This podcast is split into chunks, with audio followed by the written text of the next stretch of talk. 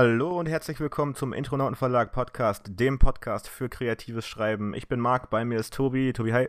Hi, Marc. Und wir starten wie jede Woche mit einer, ja, mit einer, äh, mit einer Lektion, mit einer Besprechung über kreatives Schreiben. Das ist so unser Modus operandi, bevor Unser wir, Ding. genau unser Ding, bevor wir aber äh, in den Film des, äh, also in, in unsere, unser Thema der Woche eintauchen, haben wir wie immer, also wie immer, wie seit neuestem jetzt auch äh, eine kleine Trailer-Besprechung ähm, mit vorgehalten, so einfach um mal zu schauen, was so in der nächsten Zeit auf uns zukommt, so aus dem, aus dem Kinobereich, vielleicht ab und zu mal auch eine Serie, mal gucken. Heute haben wir uns den Men in Black International Trailer angeschaut, denn auch dieses Franchise wurde wieder äh, von den Toten auferstanden, äh, aufgehoben, auferweckt. Äh, auf jeden Fall ähm, ist es wieder da und ich kann nicht genau erkennen, ob es ein Reboot ist oder ein Remake oder ob es irgendwie einfach simultan zu den anderen Filmen läuft. Wahrscheinlich Aber- einfach weitergeht, ne? So. Genau, also es, das, war jetzt nicht ganz klar ersichtlich. Es waren ein paar Charaktere da, die ich auch schon aus den alten Men in Black Filmen kannte. Mhm. Aber so, der, der Trailer selber hat mich jetzt nicht unbedingt vom Hocker gerissen. Also es ist natürlich eine Science-Fiction-Komödie, es ist eine Comic-Verfilmung. Wir alle kennen den allerersten Teil mit äh, Tommy Lee Jones und Will Smith. War lange, lange Zeit der Soundtrack meiner Jugend. Das war einer meiner absoluten Lieblingsfilme. Ich hatte den damals auf VHS und habe den locker vier oder fünf Mal in der Woche geguckt, weil ich den so, cool fand. So lange bis das Band durch war, ne? Wirklich, also ich war acht oder so, als der rauskam und das Ja. war einfach, das war mein Jam. Also das war Boah, wirklich das so, war auch einfach ein, also es war der perfekte, so, so irgendwas zwischen Kinderhumor mit ein bisschen Action, ne? Genau, also es war, äh, ja, das, hat- das hatte aber auch zu der Zeit so in den 90ern war Will Smith ja sowieso der größte Star des Universums und ähm, das auch zu Recht, weil der halt einfach nicht nur die Erwachsenen abholte, sondern auch die Kinder, ne, und so, da kam das irgendwie, es war so ein perfekter Sturm, so, also die, die Science-Fiction-Elemente, das war schon alles cool. Ähm, die Fortsetzung von Men in Black, vielleicht weil wir ja so ein bisschen erstmal über den Background von Men in Black reden, äh, Men in Black 2 und 3, die waren furchtbar. Also ich wollte jetzt nicht sagen. Die waren selbst, sagen. als ich Kind war, ich glaube, der zweite kam irgendwie 2001 raus oder so. Mhm. Ähm, also das war selbst damals schon unwatchable, also wirklich richtig, richtig, richtig furchtbar. Und äh, dementsprechend ist das dann auch für eine ganze Weile in der Versenkung verschwunden. Jetzt kommen sie wieder, aber ohne Will Smith und ohne Grumpy Cat Tommy Lee Jones, sondern diesmal mit Tessa Thompson und Chris Hemsworth, die beiden Stars aus Thor. Und ähm, ja, was, was ist so deine Verbindung zu Men in Black? Wie hat dir der Trailer gefallen? Also bei mir ist es ähnlich, so wie, wie, äh, wie du es eben schon beschrieben hast. Also früher als Kind großartig und gerade der erste, den konnte man ja wirklich äh, dauernd gucken und der lief auch relativ viel im Free TV, fand ja. ich. Äh, und so jedes Jahr wieder und dann hat man den auch wirklich immer wieder geguckt und sich Genau, durch da die hat man Werbung, den Werbung auch- gequält. Genau, da hat, auch wenn man den schon 20 Mal gesehen hat, man guckt er sich den dann trotzdem an. Du kannst in jeder, Ja. egal, wenn du mittendrin einschaltest, du kannst den trotzdem weiter gucken.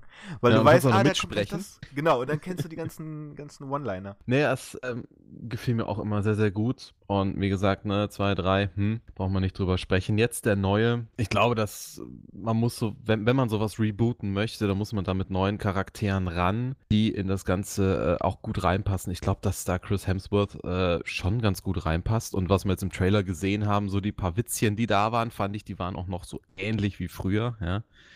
Ähm, aber da muss man, glaube ich, auch immer aufpassen, dass man nicht wirklich immer das gleiche Level verwendet. Also wir kennen ja schon diese, diese Minigun aus, aus äh, Man in Black 1. Ja, die jetzt wir hatten, wieder äh, aufzugreifen. Wir hatten da jetzt Autos, die sich verwandeln, äh, Züge, die sich äh, in geheime Portale verwandeln, das äh, Men, äh, Men in Black Hauptquartier, wo eine Million verschiedene Aliens drin rumkreuchen.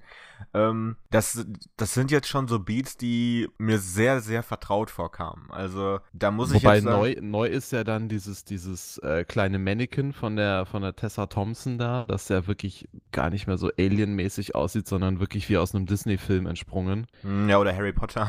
Ja, also das fand ich, das passt jetzt. ähm, äh, kann man diskutieren. Es ist auf jeden Fall ein, was Neueres, aber ich weiß nicht, ob. Also es sieht sehr comicmäßig aus, deswegen fand ich, passt es gar nicht so gut. Was mich äh, da jetzt so ein bisschen irritiert hat, ist, ähm, die, die machen da jetzt so ein Quasi-Reboot mit ähm, anderen Schauspielern und so weiter. Aber der Look sieht halt einfach noch exakt so aus wie in den anderen Teilen. Mhm. Und äh, der, die nächst nahe Vergleichsbasis, die mir da jetzt einfallen würde, wären die Ghostbusters. Und die haben ja auch vor einer Weile ein Reboot bekommen, was ja so gar nicht gut ankam. Ne? Da haben sie die äh, Figuren ja dann äh, durch äh, weibliche Comedians äh, ersetzt und die Story selber wurde dann auch sehr, sehr kindlich zurückgefahren und ähm, der ganze, ja, dieser Ghostbuster-Effekt, dieser, dieser Grusel über Geister und so weiter, das wurde dann doch schon irgendwie sehr zum Zwecke der Massentauglichkeit zurückgefahren. Ich weiß nicht, hast du den gesehen, das, das Reboot von Ghostbusters? Nee, ich habe mir irgendwie gedacht, der wird wahrscheinlich scheiße sein. irgendwie. Ähm, Weil, oder oder wie, wie fandst du den denn? Also das Internet ist ja, hat sich ja komplett darüber aufgeregt, dass das jetzt Frauen sind und dass äh, die letzte Bastion der Männlichkeit damit gefallen ist. Na, das ist ja, das ist ja Quatsch. Das ich- ist so ein Quatsch gewesen. Also da, Das da hätte auch genauso gut gut sein können. Also, ne? eben, genau, weil die Schauspielerinnen, die da jetzt mitgemacht haben, das sind jetzt keine, keine großartigen Leute, aber teilweise welche, wo man wirklich auch einen guten Joke erwarten darf. Also ich habe jetzt, ich habe da jetzt nicht so ähm, den, den Glauben dran verloren, nur weil das jetzt Frauen sind und ich, ich habe einen Ghostbusters Patch auf meinem Rucksack. Ich bin Fan so, aber das ist jetzt nicht, das ist mir jetzt nicht heilig, ne? Da hat, mir hat da jetzt niemand irgendwie ähm, die Gefühle verletzt, dass sie da ein Reboot von machen wollten. Zumal die, äh, die alten äh, Leute von damals entweder tot oder gar keinen Bock mehr auf Ghostbusters haben. Ähm, äh, also von daher habe ich da jetzt keine, äh, keine Animositäten gehabt, aber trotzdem war der Film halt echt nicht gut. Der war irgendwie, der war, ähm, das, das war halt, du konntest halt voll erkennen, dass das so ein Produkt war, ne? Also das war einfach nur so eine, so eine Geldmacherei auf diesen Ghostbusters-Namen. Und das, ich habe so ein bisschen Angst, dass sie das jetzt hier auch machen, weil das, du Mhm. siehst immer schon, wenn besonders viel ähm, Product Placement in so, in so einem Projekt drin ist, ne, dann, Mhm. ähm, dann kann der Verdacht schon groß werden, dass, dass hier der artistische Gedanke nicht unbedingt die oberste Priorität hatte. Und Men in Black Mhm, war jetzt auch nie, ähm, war sich jetzt nie zu schade, um jetzt eine, keine Ahnung, eine Mercedes-Werbung zu machen oder was auch immer die für Autos da gefahren haben. Ähm, also mich hat der Trailer jetzt nicht umgehauen, ich mag aber die Schauspieler sehr. Also Tessa Thompson ist klasse, die ist in den, in den Avengers-Torfilmen super, die ist in, äh, in den Rocky-Filmen super. Ähm, das ist eine richtig tolle Schauspielerin. Chris Hemsworth äh, hat witzigerweise auch in dem Ghostbusters-Reboot mitgespielt. Er war dann quasi die Gender-Swapped-Version von der Sekretärin. ähm, aber auch da war er eins der Highlights. So. Also das ist so eine Sache, wo man echt ein bisschen, ähm, ja, wo man echt ein bisschen verzweifeln kann, dass der Typ so gut aussieht und auch noch so talentiert ist. Also wenn man dann selber nichts von beidem ist, dann hat man natürlich die Arschkarte gezogen. da, Direkt nach Hause gehen, ne? Ja, und deswegen mache ich ja den Podcast auch von zu Hause. Ähm, Radiogesi Radiogesichter, ne? Genau.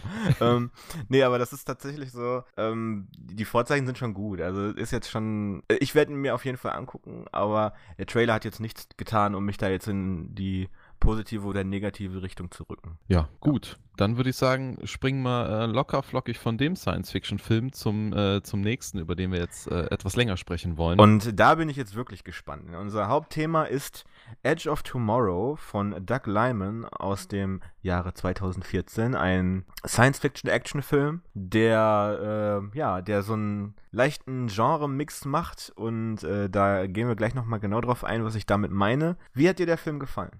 Boah, ich habe mich extrem gut unterhalten gefühlt tatsächlich. Ähm, ich bin zum Glück mit wenig Erwartungen rangegangen, weil ich dachte, das ist ein typischer ja, Science-Fiction-Action-Film. Ah, Äh, der Marc, sieht- der wieder mit seinen Der mag wieder mit seinen komischen Filmen da. Und man sieht ja auf den Plakaten dann auch schon äh, Soldaten mit Exoskeletten und dann weiß man ja schon so ungefähr Bescheid. Und da wurde ich äh, ziemlich überrascht in dem ganzen Film, muss ich tatsächlich sagen, ähm, weil man auch von Anfang an denkt, ne, unser äh, Tom Cruise alias äh, Bill Cage, der ist ein Superheld und der wird alles retten, so nach dem Motto, dachte ich jedenfalls. Und dann lernen wir ihn erstmal so als PR Pussy, sage ich mal, kennen, der eigentlich äh, mit dem ganzen Krieg, der da ausbricht, über den wir gleich sprechen werden, äh, überhaupt eigentlich gar nichts zu tun haben will oder auch Da- eher nur eine PR-Figur ist. Da sagst du jetzt eigentlich schon so eins der wichtigsten Punkte, weil wenn man sieht, dass äh, Tom Cruise auf dem Poster steht, dann erwartet man Also wenn man sich jetzt nicht wirklich, nur wenn man sich nur oberflächlich mit Kino und, und Tom Cruise und so weiter befasst, dann hört man den Namen und denkt an, man denkt an Top Gun und man denkt an Mission Impossible, man denkt an den unfehlbaren Superheld, der unzerstörbar ist. Und dieser Film, der arbeitet darauf hin, Allerdings zeigt er uns erstmal einen Tom Cruise, wie wir ihn so noch nie gesehen haben.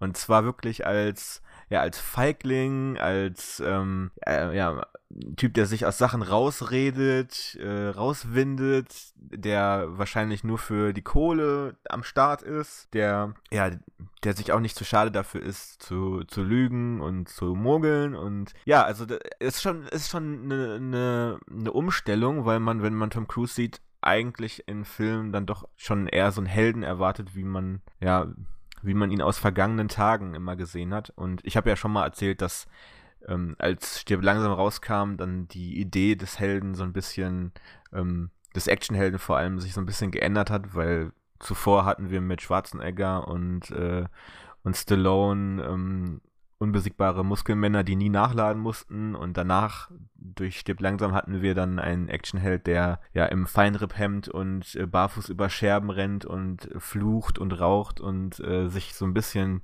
da durchwurschtelt. Und ähm, ja, Tom Cruise war eigentlich immer eher noch so Teil der ersten Riege, aber mit diesem Film zeigte er uns eine andere Seite von sich. Und vor allem versucht der Film einem das ja auch erstmal zu vermitteln. Ne? Wir sehen ja ganz am Anfang, die, äh, wie, die, wie Teile Europas zerstört werden und Tom Cruise wird immer wieder gezeigt als äh, das Gesicht des, ähm, ja, der neuen Waffen, die sie gegen die Aliens verwenden wollen. Genau, also, diese Exo-Anzüge. Genau. Ähm, das Ganze hat auch so einen leichten, so eine leichte Hommage an, ähm, an Alien, denn ähm, Alan Ripley fährt ja auch so, ein, so eine, im, im, zweiten Teil auch so, eine, so einen Baukran-Roboter. Und ähm, wir haben Bill Paxton mit im Film, der ebenfalls aus der äh, Alien, äh, aus dem Alien-Franchise berühmt wurde. Mittlerweile ist er leider gestorben, aber das war einer seiner, seiner besten Filme. Und ja, wir haben hier so einen Film, der dann, nachdem wir so, so die, die grobe Geschichte bekommen haben, die erste Szene ist ja sogar dann so ein, so ein Sizzle-Reel aus News, äh, äh, Beiträgen, also so gefakten Newsbeiträgen von, von irgendwelchen äh, Fernsehsendern, die, die möglichst real aussehen sollen, über die Alien-Invasion, die jetzt äh, den, den Planeten umschlungen hat und gerade so in Mitteleuropa, ja, der, da das Chaos ausgebrochen ist und ähm, wie, wie die Menschen da jetzt gegen ankämpfen und schon seit fünf Jahren versuchen, diese Invasion irgendwie zurückzuhalten. Das ist so das Erste, was wir sehen. Dann, dann sehen wir halt äh, unsere Hauptfigur, der dann sich versucht, irgendwie aus diesem Konflikt irgendwie rauszuwurschteln, obwohl der, äh, der Befehlshaber dort, gespielt von Brandon Gleason übrigens, äh, großartiger Schauspieler, ja, der ihn dann da irgendwie hinschickt. Ja, und dann, dann kommen wir so langsam äh, in, die, äh, in die Geschichte rein, denn er wird dann gegen seinen Willen da an die Front geschickt und ähm, da er natürlich sich sein Leben lang, obwohl er eine Militärkarriere hat, sich immer nur irgendwie gedrückt hat und äh, da durchgewurschtelt hat, hat er natürlich überhaupt keine Ahnung, wie es in einem echten Konflikt abläuft, weiß nicht, wie man seine Waffe entsichert und so weiter und so weiter und stirbt dann relativ schnell auf diesem Strand, wo da gelandet wird. Das ist überhaupt, überhaupt so eine, ja, wieder so eine ikonische Gedanke, die da irgendwie verknüpft wird, ne? Weil wir denken an, an äh, Normandie, Zweiter Weltkrieg, äh, mhm. Landungsboote am Strand, und dann warten da schon die, die bösen Nazis und äh, das hat so ein bisschen so Soldat James Ryan äh, Anleihen, die, die dann vielleicht auch so ein bisschen augenzwinkernd irgendwie ja, ref, äh, als Referenz benutzt wurden. Aber ja, wir, wir sehen dann, dann wie dann die Aliens äh, allerdings schon, ja, auf die, auf die ankommenden Menschen gewartet haben und also warum das so ist. Vorbereitet sind, genau. Genau. Und ähm, das finde ich ja eh schon, also ist ja eigentlich schon ein super Anfang, weil wir dann ne, nach, weiß ich nicht, 10, 15 Minuten Tom Cruise sterben sehen. Das ist ja schon mal so, so ein wunderbarer Stilbruch. Jedoch schafft es ähm, Tom Cruise, alias äh, Bill Cage, sich noch, ähm, ich glaube, es ist irgendein so Detonator oder irgendeine. Äh, eine Claymore eine, oh, eine Claymore, Entschuldigung, äh, zu grabben und äh, das Alien, was über ihm äh, ist, äh, noch mit in den Tod zu reißen und er wird von dem Blut besudelt und verätzt darunter und äh, im nächsten Schnitt sehen wir dann Cage oder Tom Cruise wieder auf den Taschen liegen, auf denen er quasi in London äh, angekommen ist und der Tag startet von neuem. Genau, und das ist, wie wir dann relativ schnell herausfinden, auch der Grund, warum da dieser, ähm, ja, diese, diese, diese Landung da an dem Strand so, ähm, so verhängnisvoll ausgegangen ist. Denn die Aliens haben die Fähigkeit, den Tag zurückzusetzen.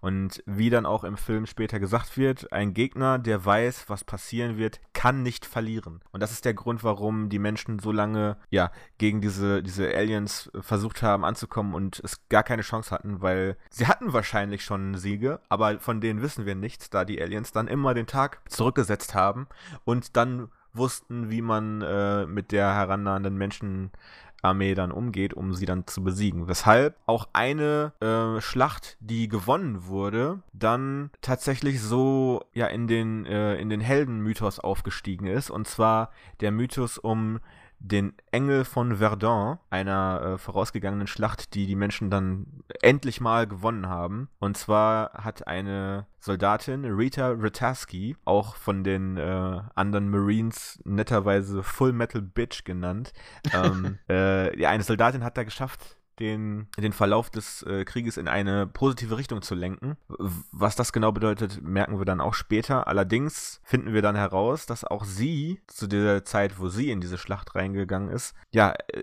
diese Fähigkeit bekommen hat, den Tag neu zu starten. Sowie auch die Fähigkeit, durch das Blut dieses äh, Alpha oder Omega oder wie der, wie dieser. Alpha. Genau. Ähm, wie das Blut von dem Monster ist halt auf ihn gegangen, als er die Claymore dann äh, detoniert hat. Und äh, dadurch ist diese Fähigkeit, den Tag zurückzusetzen, auf ihn übergegangen und er erlebt den Tag jetzt neu. Und das zeigt uns, okay, jetzt sind wir ähm, im Film angekommen, wir wissen, worum es geht. Wer jetzt sich unvoreingenommen keinen Trailer oder so angeschaut hat, wird natürlich jetzt erst verstehen, was dieser Film ist. Und zwar dieser Film ist eine Mixtur aus Starship Troopers, also menschliches Militär gegen Aliens und den Bill Murray Klassiker und täglich grüßt das Murmeltier. Denn mhm. auch er erlebt denselben Tag immer und immer wieder, bis er, ja, bis er einen Weg findet, um den Tag zu gewinnen, sozusagen. Und das ist dann der, äh, der Verlauf des Filmes. Und ich finde, dass du da Bill Murray nennst, ist eigentlich sehr passend, weil ähm, auch dieser Film mit immer wieder gutem Humor, finde ich, äh, begeistert. Also es gibt viele Sequenzen, man ist in diesem ernsten Kriegsding und er versucht jetzt so langsam den Krieg zu verstehen, zu verstehen, wie er kämpfen muss. Und ähm, trotzdem gibt es immer wieder Szenen, in denen äh, Cage eben verkackt so, genau, und diese Charakterentwicklung, die wir von, von Cage sehen, am Anfang ziemliches Arschloch und durch die, durch die Zeit, die er dann immer wieder verbringt und das wird dann hinterher angedeutet, dass er verdammt viele Resets bekommen hat, ändert sich auch seine Attitüde und seine Persönlichkeit. Und genau das passiert in ähm, und täglich grüßt das Murmeltier genauso, denn am Anfang, er ist ja so ein, so ein ich glaube, so ein Ra Nachrichtensprecher, der dann da äh, so, ein, so ein Event irgendwie, ähm, keine Ahnung, begleitet. Und er ist am Anfang halt so ein super Arschloch. Er ist irgendwie, keine Ahnung, total unfreundlich zu seinem Kameramann und äh, benimmt sich halt wie, wie der Coole von der Schule so. Also der ist auf jeden Fall so ein abgehobener, in Anführungszeichen, Celebrity, der aber dadurch dann, dass er diesen Tag immer wieder und wieder erlebt, dann diese Phasen durchgeht, die auch unser Cage durchgeht. Erstmal, er glaubt nicht, was passieren kann, dann versucht er, äh, Leute darauf aufmerksam zu machen, die ihm dann natürlich auch nicht glauben. Er endet also immer wieder an diesem Strand und stirbt und fängt dann irgendwann an heraus äh, zu kristallisieren, äh, was er machen muss, um da nicht zu sterben, um da jemanden zu retten und so weiter, sodass er irgendwie jedes Mal mit jedem Versuch ein bisschen weiterkommt. Dann ähm, wenn er dann Sachen so oft gesehen hat, setzt dann diese Lethargie ein, wo er irgendwie gar keine, äh, gar keine Lust mehr hat, immer dasselbe zu hören und dann ja so eine, so eine gewisse Mel Melancholie darüber empfindet und dann teilweise dann auch schon gar nicht mehr irgendwen versucht zu retten, weil er weiß, ach, ich bin ja morgen sowieso wieder hier. Dann dieser Moment, wo dann in seinem Kopf das dann so ähm, re resigniert, wo er das dann zu seinem eigenen Vorteil ausnutzt. Also wir hatten dann in Und täglich grüßt das Murmeltier natürlich dann auch die Sequenzen, äh, wo er einfach ähm, dann bei so einem Date sitzt und dann aber schon genau weiß, äh, was die andere Person sagt und äh, das dann ihr dann zuerst sagt, um dann da auszusehen, als würde er ihre Gedanken lesen können, als hätten die ja voll die Verbindung. Ähm, genau das macht Cage dann auch mit seiner ähm, mit seiner Crew, indem er dann die Sprüche, die sie ihm äh, entgegenwerfen, dass, äh, dass er die dann quasi denen zuerst entgegenwirft. Ähm, was die dann so ein bisschen sprachlos macht.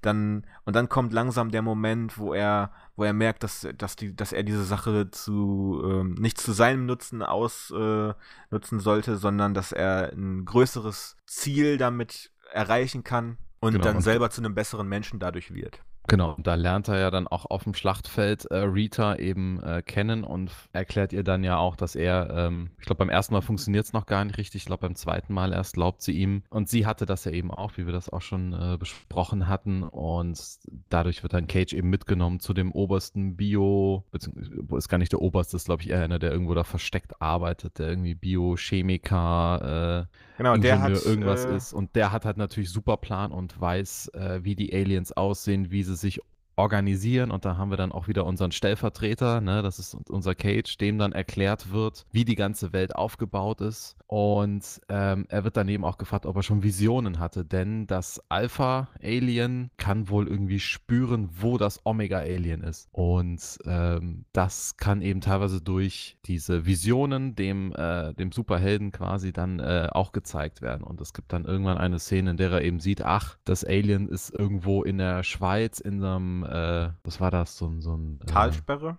Genau, so eine Talsperre. Und dann müssen sie natürlich versuchen, erstmal dahin zu kommen und planen eben oder müssen wirklich trainieren wie die Wahnsinnigen, um wirklich dann durch dieses Schlachtfeld zu kommen. Und das ist wirklich so, ich sag mal, Schritt für Schritt müssen sie eben wirklich gucken, äh, wo sie hintreten. Und ähm, wie das dann natürlich gerade in solchen Kriegen ist, äh, erfordert das extrem viel Übung, aber irgendwann schaffen sie es dann doch, ähm, landen, glaube ich, auf irgendeinem so, so einem Landgut und man merkt dann auch, äh, dass das Cage doch schon sehr auf äh, Rita steht.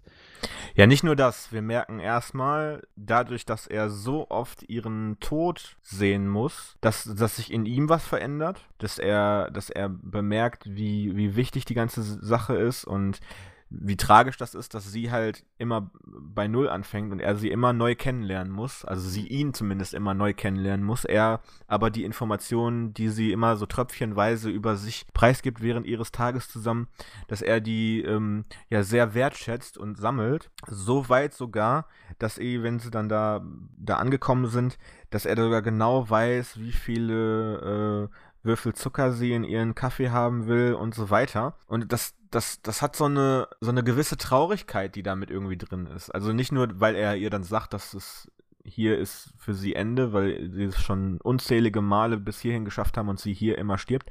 Aber auch diese, diese Idee, dass, dass er da eine Verbindung zu ihr hat oder dass da eine, eine, eine Liebe entsteht, die aber, ja, die aber immer nur bis so hin, bis zu diesem Punkt hingeht und dann wieder von vorne beginnt, aber er halt das mitnimmt, was, was erreicht wurde, sie aber nicht. Und das ist, ähm, ja, das, das hat, hat so eine gewisse Traurigkeit, die aber letztendlich dann auch dafür sorgt, dass er dann dieses Umdenken erreicht. Also ich glaube einfach, sie war der, der Schlüssel, um in ihm den, den Schalter umzuhebeln, um wirklich seine Fähigkeiten auszunutzen, die er über die vielen Resets so durch diese Muscle Memory und so weiter, die er dann angesammelt hat, die aus ihm dann auch einen, einen richtigen Krieger gemacht haben. Das ist schon interessant, weil das wird auch nie explizit gesagt, aber es wird halt immer so angedeutet und man kann nur schätzen, aber die, die äh, Resets, also die, wie oft er diesen Tag neu erleben muss, das muss in die in die fünf, sechsstelligen Bereiche gegangen sein. Ja, ja, genau, gerade wenn die so viel üben und sie ja dann am Ende auch fragt, wie oft sind, wie oft waren wir schon hier, ne? Oder wie, das, genau. Wie, wenn sie dann da in diesem, in diesem Häuschen da sind und sie wirklich, beziehungsweise er ja schon versucht, na komm, wir warten noch bis morgen und sie will weiter, weil ihm ja vollkommen klar ist, dass sie sterben wird, weil es jedes Mal genauso endet. Äh, er die ganzen Facts auch schon weiß, aber sie eben nicht retten kann. Und ich finde, das ist ein sehr coole, cooles kleines Ding in diesem Film, weil damit habe ich erstens nicht gerechnet. Klar denkt man sich in diesem Film, ne, die beiden lernen sich da kennen und äh, das wird dann die große, oder man könnte da auch noch ein Element der Liebe irgendwie mit einbauen. Aber der Film gibt einem durch die, durch die Brisanz dieser Alien-Invasion gar nicht die Chance, dass sich das wirklich entwickeln kann, sondern wirklich nur so als Nuance, die mitschwingt und wo man, wo man das dann dezent merkt. Und das fand ich extrem gut gemacht, auch weil wir es wahrscheinlich schon, wir sind ja schon satt, was, was Romantik etc. angeht.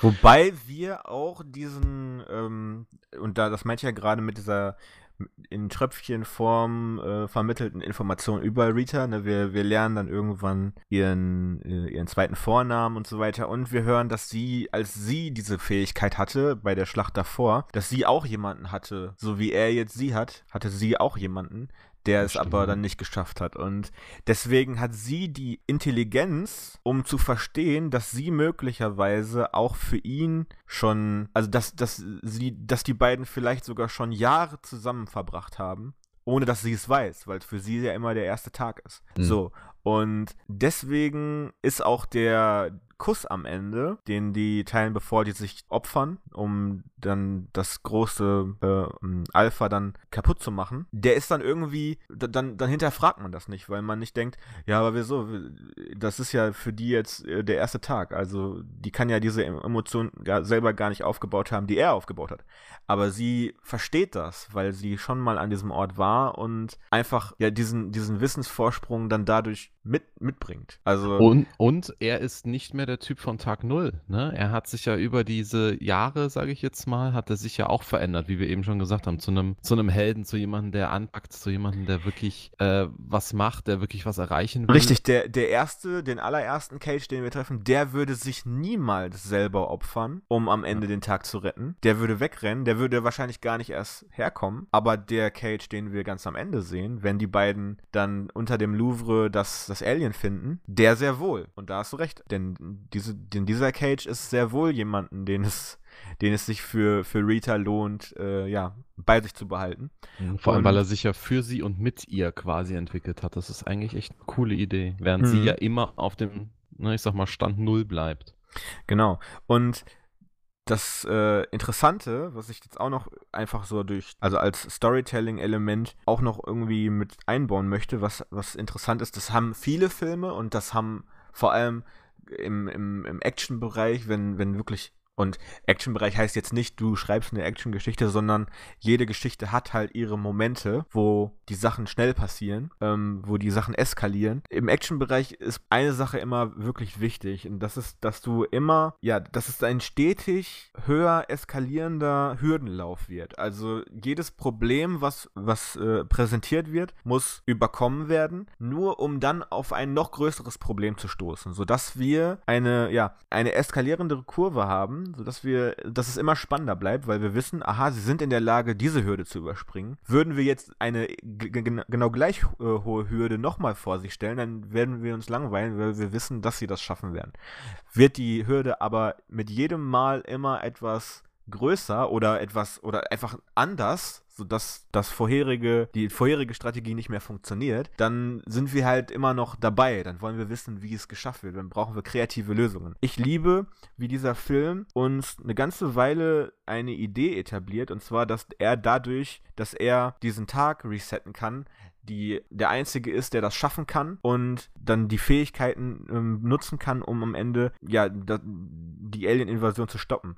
Allerdings, und das ist dann die größte eigentliche Hürde, die dann im Film tatsächlich vorkommt, kommt dann natürlich der Moment, wo er dieses, wo er diesen Reset verliert, wo er wieder zurück auf einen ganz normalen Menschen reduziert wird, sozusagen, was dann die, die Stakes, die ähm, Fallhöhe. Äh, die Fallhöhe wieder so immens ansteigt, weil wir uns jetzt eine Stunde lang darauf verlassen haben, okay, wenn das nicht funktioniert, dann versucht das nochmal und macht es diesmal anders. Und irgendwann wird er einen Weg finden, um, äh, um da drüber klettern zu können. Aber wenn man das uns unter den Füßen wegnimmt, nachdem wir uns eine Stunde lang darauf vorbereitet haben, dass das so seine, seine Fähigkeit ist, dann haben wir wieder, dann, dann wird es wieder spannend. Weil wir haben uns gerade daran gewöhnt, dass er eigentlich relativ safe ist, auch wenn das Alpha natürlich mit jedem Reset näher an ihn herankommt, weil die dann ja auch die äh, versuchen ihm das dann irgendwie wieder wegzunehmen. Auf jeden Fall wir, wir haben uns da gerade dran gewöhnt und dann ziehen sie es uns unter den Füßen weg, indem er eine Bluttransfusion bekommt, wovon wir natürlich schon äh, durch die Story von äh, Rita wissen, dass das dafür sorgt, dass, das, dass die Fähigkeit äh, verloren geht. Ja, und das ist auf jeden Fall dann der, der fiese Moment. Da hast du echt recht. Das ist auch so gut, dass uns wirklich diese Regel etabliert worden ist und wir haben uns daran gewöhnt. Das ist ja für uns erstmal ein ganz merkwürdiges Ding, dass jemand einen Tag resetten kann, ja, dadurch, dass er sich im Endeffekt selber umbringt oder eben stirbt. Und genau, da war eben die Fallhöhe so dezent. Also die war, die war ja nicht wirklich hoch. Klar, es ist irgendwann nervig, zum tausendsten Mal sich selber umzubringen, weil man den Tag resetten muss. Ähm, und natürlich besteht weiterhin die Gefahr, dass das Alpha ihn irgendwie ausbluten lässt, weil es natürlich auch weiß, dass, ähm, dass, dass äh, er dadurch eben diese Fähigkeiten verliert. Aber wenn er diese Fähigkeiten dann wirklich verliert, nach diesem, ähm, nachdem er da von, den, von der Sicherheitsmannschaft da äh, abgegriffen wird, da, da finde ich, zieht der Film, der eh schon wirklich die ganze Zeit auf Bleifuß steht, so gefühlt, da zieht der Film echt nochmal richtig an, weil jetzt wirklich eine Fallhöhe da ist und wir wissen, wenn er sich jetzt irgendwas tut, dann war's das. Und deswegen wird es auch dann viel, viel interessanter. Aber der Vorteil ist ja, und das ist dann wieder das, wiederum das Coole, jetzt kann er diese Fallhöhe aber auch abdämpfen, dadurch, dass er eben über die Jahre gelernt hat, ein guter Soldat oder eben ein Held zu sein. Und äh, dadurch gleicht sich das, finde ich, sehr, sehr schön aus. Und ja, zum Ende hin sehen wir also dann, wie äh, Rita und die Gruppe J, die wir am Anfang auch schon kennengelernt haben, mit, mit Cage äh, eben zum Louvre fliegt sie sich dann, dann natürlich irgendwie äh, versuchen reinzumogeln und natürlich auch alles an Aliens wegschießen müssen. Und ich meine, es überlebt ja, glaube ich, auch niemand. Ja, die, die opfern genau, sich alle. Ja. Genau, es opfern sich im Endeffekt alle. Und ja, glücklicherweise ist das Blut des Omegas, also des Ober-Ober-Aliens, sorgt dafür, dass eben Cage wieder ganz zurückversetzt wird in den, in den Heli, den wir ganz am Anfang äh, sehen. Der Film endet natürlich dann mit einer mit einer guten Nachricht, dass die dass das Opfer, was sie gebracht haben, dann belohnt wird, dadurch, genau. dass äh, Cage dann in der Lage ist, den, diesen Tag auch wieder zurückzusetzen, somit dann natürlich mit den Informationen, wo das Monster ist, dann ohne größere Verluste einen Weg finden kann, um, um den Krieg zu gewinnen. Das ist, das Ganze ist relativ kompakt erzählt. Wir erleben ja denselben mhm. Tag immer wieder und wieder. Das heißt, wir haben ein paar wenige Sets, wir haben ein paar wenige Charaktere und ähm, natürlich, wir haben echt coole Action. Also muss man auch mal dazu sagen, ne? das ist richtig geil gefilmt gewesen. Der, ähm, die Aliens sahen aus wie Aliens, wie, wie wir sie in Filmen so noch nicht gesehen haben. Das war. Ich wollte gerade sagen, das, das vergessen wir ja fast schon, ne? Also diese, diese, ähm, ich weiß gar nicht, welche, wie die hießen, die, die ganz normalen Aliens, die dann quasi. Äh, im, oder so, oder nicht? Ich dachte, die hießen alle Mimics, aber wahrscheinlich, ja, ist ja auch wurscht. Die, die quasi die kleinen Soldaten spielen, ja, die dann auch äh, aus tausenden Tentakeln bestehen und alles wegbomben können und äh, natürlich auch alles wegschnetzeln. Und allein wie das gemacht ist, das ist ja allein den Film schon wert, finde ja. ich. Also, also großartig also, animiert, gut geschossen und. Ich habe mir mal das, ähm, das, das Making-of angeschaut. Der Regisseur Doug Lyman ist auch ein richtig cooler Regisseur. Der hat zum Beispiel die Born-Identität, den ersten von dieser Born-Trilogie, den hat er zum Beispiel gemacht. Da war ja schon so seine, seine In Innovation, dass er die, ähm, Hand-to-Hand-Combat-Szenen äh, mit, mit sehr viel, ähm, mit sehr viel Energie gedreht hat und so weiter. Also der wusste schon immer, wie er Sachen inszenieren muss. Und hier hatte zum Beispiel über den, über diese die Schützengräben, die dann da äh, ausgehoben wurden, wo dann der Krieg dann stattfindet, hat er dann so ein, so ein, ja, so ein so ein Rig installiert, wo dann die ähm, ähm, Anzüge von Tom Cruise und von Emily Blunt dann auf, aufgehangen wurden, sodass die, wenn die sich bewegen, sodass man das Gefühl hat, die, die, die schweben, die springen richtig weit, die sind viel stärker durch diese Anzüge, obwohl es natürlich äh, dann mit, mit Tricks gemacht ist, ist klar, aber ähm, dass auch diese, diese Anzüge tatsächlich irgendwie was bewirken und so weiter. Und das, das war alles richtig geil gemacht. Also ich bin da wirklich auch in der Hinsicht echt von diesem Film super angetan.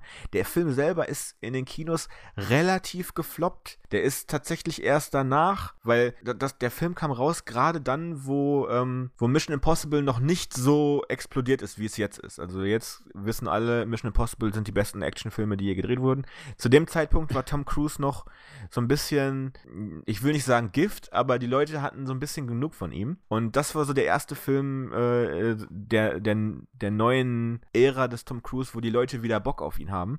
Und das war auch der Grund. Der, der Film selber ist jetzt nicht, der, der war schon finanziell schon okay, ne? aber das war jetzt nicht der große Hit, auf den man da jetzt gehofft hat. Was ein bisschen schade ist, denn der Film selber super. Auch die, und das ist der zweite Punkt, den ich total wichtig finde, wenn du so eine, so eine Story hast, die doch relativ klein ist. Okay, äh, ich meine, okay, es geht um den Kampf um die Erde, um eine Alien-Invasion, da kann man nicht von klein reden.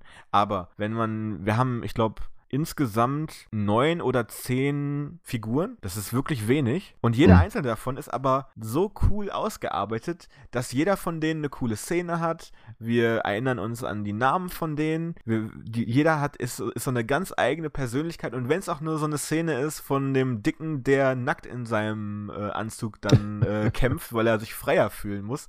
Aber auch das ist dann so ein Moment so, ah, okay, der ist so, der ist so der eine ist äh, hier der zum Beispiel der Drill Sergeant Farrell, der gespielt von Bill Paxton, den er ja jeden Morgen neu aufs Neue erlebt und ihm dann ja immer zuhören muss, wie er von der von der Feuertaufe redet, ähm, der Schlacht in der äh, in der Helden geschmiedet werden und so weiter.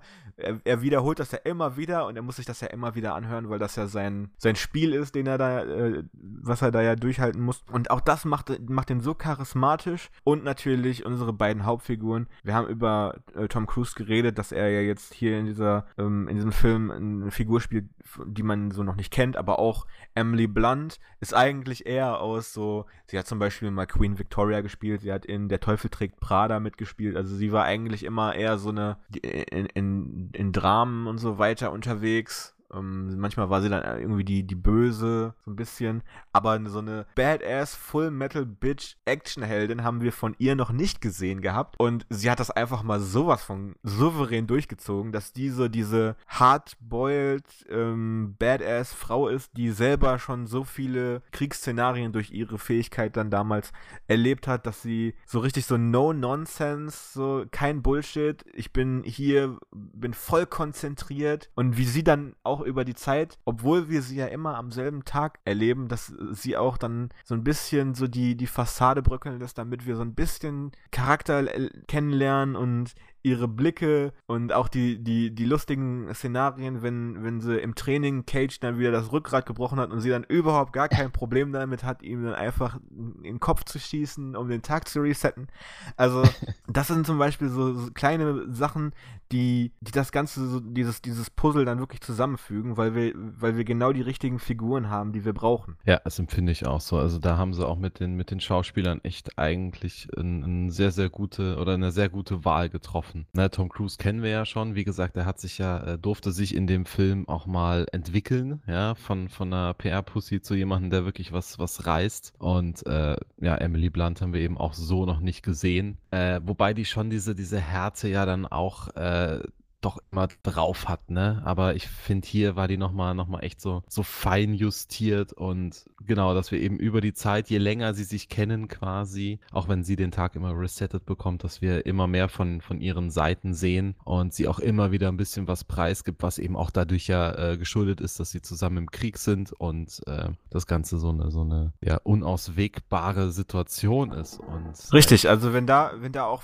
Figuren äh, jetzt von diesem Strike-Team, wo er der da eingesetzt wird, wenn davon einer stirbt, auch wenn wir wissen, okay, der, der Tag wird resettet, aber wenn da einer stirbt, dann wir erkennen sofort, wer das gewesen ist. Ne? Also ist, die sind nicht austauschbar gewesen. Nee, das, das stimmt. Ich fand auch wirklich, wie gesagt, mich hat der Film wirklich überrascht und mit diesen lustigen Momenten, die sie ja immer wieder eingebaut haben, zum Beispiel auch als er versucht, aus dem Training zu entfliehen und äh, Liegestützen, dann, Liegestützen hier genau. äh, haben möchte und äh, dann versucht unter das Auto durchzurollen und dann einfach überfahren wird. Ähm, das ist, genau, wir äh, sehen halt auch viele fehlschlagende äh, Versuche natürlich. Das äh, ist auch Teil davon. Vor allem auch, und das ist eine Sache, die ich, äh, die ich immer ganz wichtig finde, wenn man so ein Konzept irgendwie etabliert Ne? Also Zeitreisen ist eine Sache. In, in meinem Buch Schmerzflimmern ist es ja dann durch die, die Handberührung, durch, äh, durch, die, durch den Körperkontakt, sieht er in einer Vision, wie die Person irgendwann mal sterben wird. Das ist eine Sache, die, die musst du erstmal ein paar Mal straight spielen, damit der Leser checkt, wie es funktioniert. Und dann, in dem Moment, wo er weiß, wie es funktioniert, dann musst du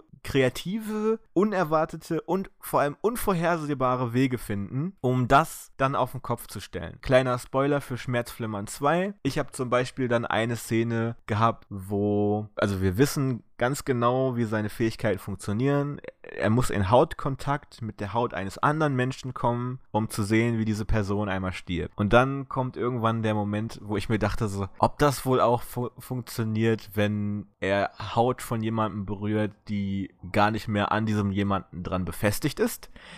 Also habe ich einen Weg gefunden, wie er zum Beispiel ein abgetrenntes Ohr berührt von jemandem der aber noch nicht tot ist, sodass er möglicherweise dann eine Vision hat von dem und den dann aufspüren kann, zum Beispiel. Das wird wahrscheinlich jeder, der da an dem Moment äh, angekommen ist und das liest, sich auch denken so, oh, ich wusste nicht, dass das auch geht.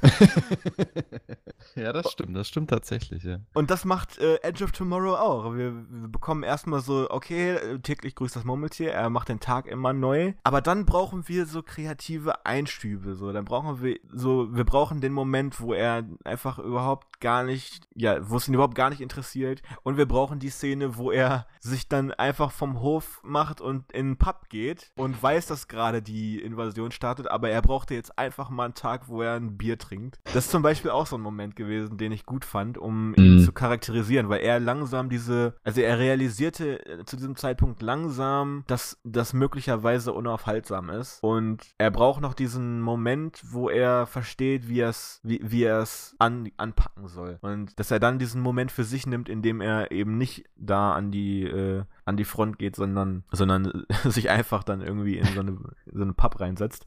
Ähm, das zum Beispiel ist so eine, so eine sehr wichtige, gute Szene reingemacht, die dann auch so ein bisschen den, den, den Flow so ein bisschen äh, auf, aufbricht, weil wir ja wirklich dann immer wieder dieselbe Schlacht sehen. Und das muss man mhm. ja dann irgendwie kreativ so ein bisschen verändern. Das äh, sieht man auch an, den, äh, an der Art und Weise, wie es geschnitten ist. Ne? Manchmal wurden dann Szenen übersprungen, weil wir schon wissen, wie es abläuft. Mhm, das stimmt. Also es ist ja, ja, es kommt ja alles immer wieder und wir wissen auch, dass es, äh, dass es ein wirklich äh, großes Problem ist, eben durch diese Schlacht zu kommen. Und äh, das ist wirklich gut, nochmal so, so ein frisches Ding reinzubringen, um irgendwie, weil es wäre dann halt merkwürdig, wenn es dann auf einmal schafft. Ja, ja genau. hat er geübt, ne? Und, aber vielleicht muss er diesen, diesen einen Tag haben, wo er mal sieht, wie die kompletten Aliens da äh, in London durch den, durch, den, äh, durch den Fluss schwimmen. Dieser Trigger ist einfach immer sehr wichtig. Genau, ja. Edge of Tomorrow, was ist so dein äh, abschließendes Fazit zum Film? Ähm, ich fand ihn wirklich gut. Also, wir haben, wir haben jetzt vieles erläutert und ich finde, er ist auch wieder ein extrem gutes Beispiel für Charakterdesign beziehungsweise vor allem Charakterentwicklung. Etwas, wo, was wir ja auch schon äh, jetzt seit 500 Folgen ungefähr predigen. predigen. Mm, genau. Ähm, ein ganz, ganz wichtiges Element, ähm, mit dem man, dass, dass man sich wirklich gut überlegen muss, weil wir haben natürlich mit, mit Tom Cruise wirklich einen super sympathischen Kerl, ne, den man von, von äh, Blick 1 sofort super findet. Und aber es ist cool, dass erstens die, die, die Regie oder auch beim Drehbuchschreiben ne, erstmal der als Idiot dargestellt wird und wir erstmal total geschockt sind. So, hä, Tom Cruise, ein Idiot, so, der sich raushalten will? Na, das ist einerseits wieder das, das typische Spiel mit der Erwartungshaltung, auch immer großartig, ähm, der aber dann trotzdem am Ende des Films wirklich unsere Erwartungen wieder wieder, einholt und wieder trifft. Und also das ist wirklich ein sehr, sehr cooles Element, das hier wirklich sehr gut umgesetzt wurde. Und es lohnt sich auch äh, zu erwähnen, dass das Ganze eine Buchvorlage hat. Und zwar ist es so ein japanisches, also es ist nicht direkt ein Manga, es ist schon irgendwie ein Buch aber wohl auch mit Illustrierungselementen. Also ich glaube, es sind auch teilweise gezeichnete Szenen. Und zwar ähm, heißt die Vorlage All You Need Is Kill. Ähm, japanische Übersetzungen sind da immer ein bisschen wirsch. Aber ähm, ich bin leider nicht informiert, inwieweit die Figuren da so eins zu eins übernommen wurden. Ich kann mir vorstellen, dass sie das äh, so ein bisschen von der Grundidee genommen haben, aber ob die Figuren da jetzt genauso sind, weiß ich jetzt nicht direkt. Aber es ist auf jeden Fall interessant zu sehen, wie man so ein, wie man so ein Konzept irgendwie zusammenmasht. Also mein aktueller Roman, den ich jetzt gerade schreibe, und wenn mich da einer fragt, ja, was ist das denn genau, dann sage ich immer, das ist ein, eine Mischung aus Tomb Raider und Fight Club. Und da wird sich dann keiner deutlich mehr drunter vorstellen können, aber wenn man dann hinterher liest, was ich geschrieben habe, äh, wird man möglicherweise genau verstehen, was ich damit meinte. Und hier ist es auf jeden Fall so Starship Troopers meets und täglich grüßt das Murmeltier. Und wer diese beiden Filme gesehen hat, beziehungsweise Starship, Starship Troopers ist ja auch ein Buch, aber wer da die Vorlagen kennt und dann jetzt Edge of Tomorrow sieht, der weiß genau, was gemeint ist. Und, und, das ist auch eine coole oder sehr kreative Art und Weise, mit sowas umzugehen. Ne? Wenn du zwei Elemente nimmst aus zwei unterschiedlichen Genres oder unterschiedlicher können sie ja eigentlich nicht sein. Ähm, und oder da es schaffst, die wirklich so smooth und, und lückenlos zu verbinden, dass dich das überhaupt nicht stört. Wie ich jetzt gerade schon meinte, dass das so eine coole Verbindung von zwei sehr, sehr unterschiedlichen Themen ist und dann anhand eben noch sehr, sehr guter äh, Schauspieler bzw. guter Charaktere. Also da äh, kann man, finde ich, eigentlich nicht meckern und da wundert es mich echt gut. Klar, Kino ist immer kritisch, ne? wenn die Leute dafür wirklich bezahlen müssen und irgendwie jetzt so ein bisschen satt von Tom Cruise sind, dann verstehe ich das auch so ein bisschen. Der hat, ich habe gerade mal geguckt, 370 Millionen US-Dollar eingespielt. Das ist äh, denke ich mal, noch okay. Ne? Aber das ist schon eine Menge, aber das kommt natürlich immer darauf an, was er gekostet hat. Hm, das ist richtig, aber guck dir jetzt mal Avengers an, den neuesten. Der ist jetzt eine Woche raus oder zwei und der hat schon die Milliarden. Der ist äh, noch nicht mal eine Woche raus und äh, der. Ja, das, das, ist aber das ist was anderes. Das ist das was, natürlich, das ist was komplett anderes, ne? Nur mal, damit man so, so ein paar Zahlen mal sieht. Darüber kann man aber gerne auch mal äh, an, an einer anderen Stelle sprechen. Für diese Woche ist es das jetzt aber, denn ich möchte auf jeden Fall noch darauf hinweisen, dass wenn diese Folge ausgestrahlt wird, dann habt ihr noch gut eine Woche, um euch für unsere aktuelle Kurzgeschichtensammlung zu bewerben. Denn die Frist läuft ab und wir haben immer noch ein paar Plätze für ein paar gute Geschichten. Wenn ihr da mehr wissen wollt, wenn ihr da Teil sein wollt, der Endstation Albtraum Anthologie, ähm, dann geht ihr mal auf www.intronauten-verlag.de und dann schaut ihr mal unter News den Aufruf an. Da könnt ihr alle Informationen äh, finden und da findet ihr auch alle Wege, wie ihr euch bei mir bewerben könnt. Das geht über dieselbe E-Mail-Adresse wie auch jede Art von Feedback, die ihr uns zu unserem Podcast zukommen lassen könnt. Und zwar redaktion.intronauten-verlag.de. Das kommt alles auf meinen Schreibtisch und ich beantworte alles auch immer so schnell und so gut ich kann. Da können gerne auch Vorschläge für kommende Episoden mal äh, eingereicht werden. Da freuen wir uns auch immer total drüber. Oder wenn ihr mal irgendwie selber beim Schreiben an eine Stelle kommt, wo ihr nicht weiter wisst und ja, weiß ich nicht, einfach mal eine Idee braucht oder eine, einen Tipp oder was auch immer, dann schildert uns euer, euer Vorgehen und wir gucken dann mal, ob wir das vielleicht auch thematisieren können. Oder gerade bestimmte Problemstellungen, ne? dass man irgendwelche Charaktere hat, die nicht zusammenpassen oder die ein bestimmtes Problem erstellen. Ähm, sowas fände ich eigentlich cool, wenn wir da, wenn wir das quasi so mal vor die Nase kriegen und da jetzt äh, live im Podcast uns was überlegen müssten. Genau, ähm, das ist. Das wäre, äh, wär, da wäre ich auch, das fände ich auch echt cool. Genau, das machen wir dann auf jeden Fall gerne. Lasst uns da jegliche Art von Feedback zukommen. Für ansonsten, ja Moment, ansonsten natürlich auch noch wichtig, 15. Juni ab 18 Uhr sind wir live im äh, Sinskin Tattoo Studio in, Un in Unna äh, unter, dem, unter dem Namen Synthronauten Poetry. Genau, ähm, gut, dass du es sagst. Ja. Das wird extrem spannend. Ich, äh, ich gehe ja eigentlich nur hin, um dir zuzuhören, ähm, muss aber selber auch noch was dafür schreiben. nee, äh, da freue ich mich extrem drauf. Das ist, glaube ich, echt mal eine coole Sache. Wir gucken mal, ob wir nicht vielleicht sogar so eine, so eine kleine Art Live-Podcast daraus äh, machen können, vielleicht sogar. Genau, wenn das ihr da äh, alle Infos nochmal schwarz auf weiß sehen wollt, dann guckt mal bei uns auf unserer Facebook-Seite, einfach Intronautenverlag bei Facebook eingeben, ihr werdet es finden. Da ist ein Post oben angeheftet, das ist der Event. Da könnt ihr euch natürlich äh, gerne eintragen und da seht ihr auch, ne? Samstag, der 15.06. im äh, Synthronauten, äh, im Synskin Tattoo Studio in Unna. Das ist äh, direkt am Bahnhof, also ihr müsst noch nicht mal groß mobil sein. Das ist, wenn ihr aus dem Bahnhof rauskommt, ist es sofort rechts. Ihr seht es. Also man kann es wirklich nicht verfehlen.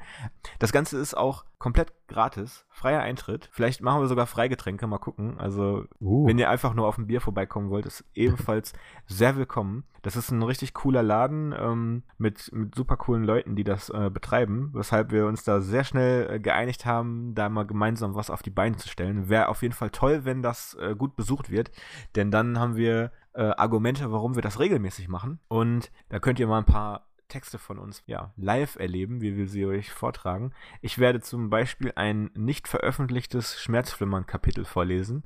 Also wer zumindest darauf Bock hat, wird äh, auf jeden Fall so auf, auf, seine Kosten kommen. Tobi bringt auch ein paar coole Sachen mit, habe ich schon gehört. Und du hast recht, möglicherweise haben wir dann sogar noch Zeit, um einen kleinen Live-Talk zu machen. Mal schauen, ob wir irgendwie einen Weg finden, das aufzunehmen. Aber ich befürchte, da müsst ihr einfach live vor Ort sein, um das genießen zu können.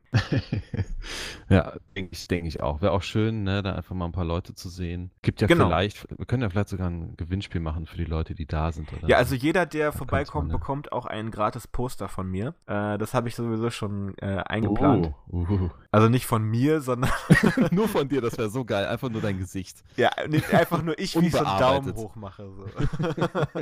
Und auf der Rückseite ich, wie ich einen Daumen runter mache. Dann, je nachdem, was ihr braucht, um euch für eure äh, Schreibaktionen ähm, zu motivieren, äh, könnt ihr euch das dann ja vor vors Gesicht hängen. Ähm, nein, nächste Woche geht es dann um einen anderen Film. Und zwar hat der Tobi ein bisschen rumgeheult. Er wollte nämlich unbedingt auch mal über einen deutschen Film reden, weil wir sind in unserer ähm, nationalen Identität ein bisschen, ein bisschen gekränkt aktuell, weshalb wir unbedingt einen deutschen Film besprechen müssen. Aber da es eigentlich kaum gute deutsche Filme gibt, mussten wir ein bisschen graben. Haben aber einen gefunden, der sich doch zumindest in gewisser Weise für einen Plausch lohnen könnte. Und zwar bei Netflix. Wenn ihr ja eh schon bei Netflix seid und euch Edge of Tomorrow angeguckt habt, könnt ihr ja gleich auch schon mal Victoria auf die Merkliste packen. Um den soll es dann nächste Woche gehen. Das ist ein ähm, deutscher Film von 2015, den ich euch ganz warm ans Herz legen sollte. Warum? Das müsst ihr dann in unserer nächsten Episode hören. Tobi, hattest du Spaß? Ich hatte wie immer Spaß. Hattest du auch Spaß? Ich hatte auch Spaß. Und äh, ja, damit entlassen wir euch in die Woche. Und ciao. Ciao.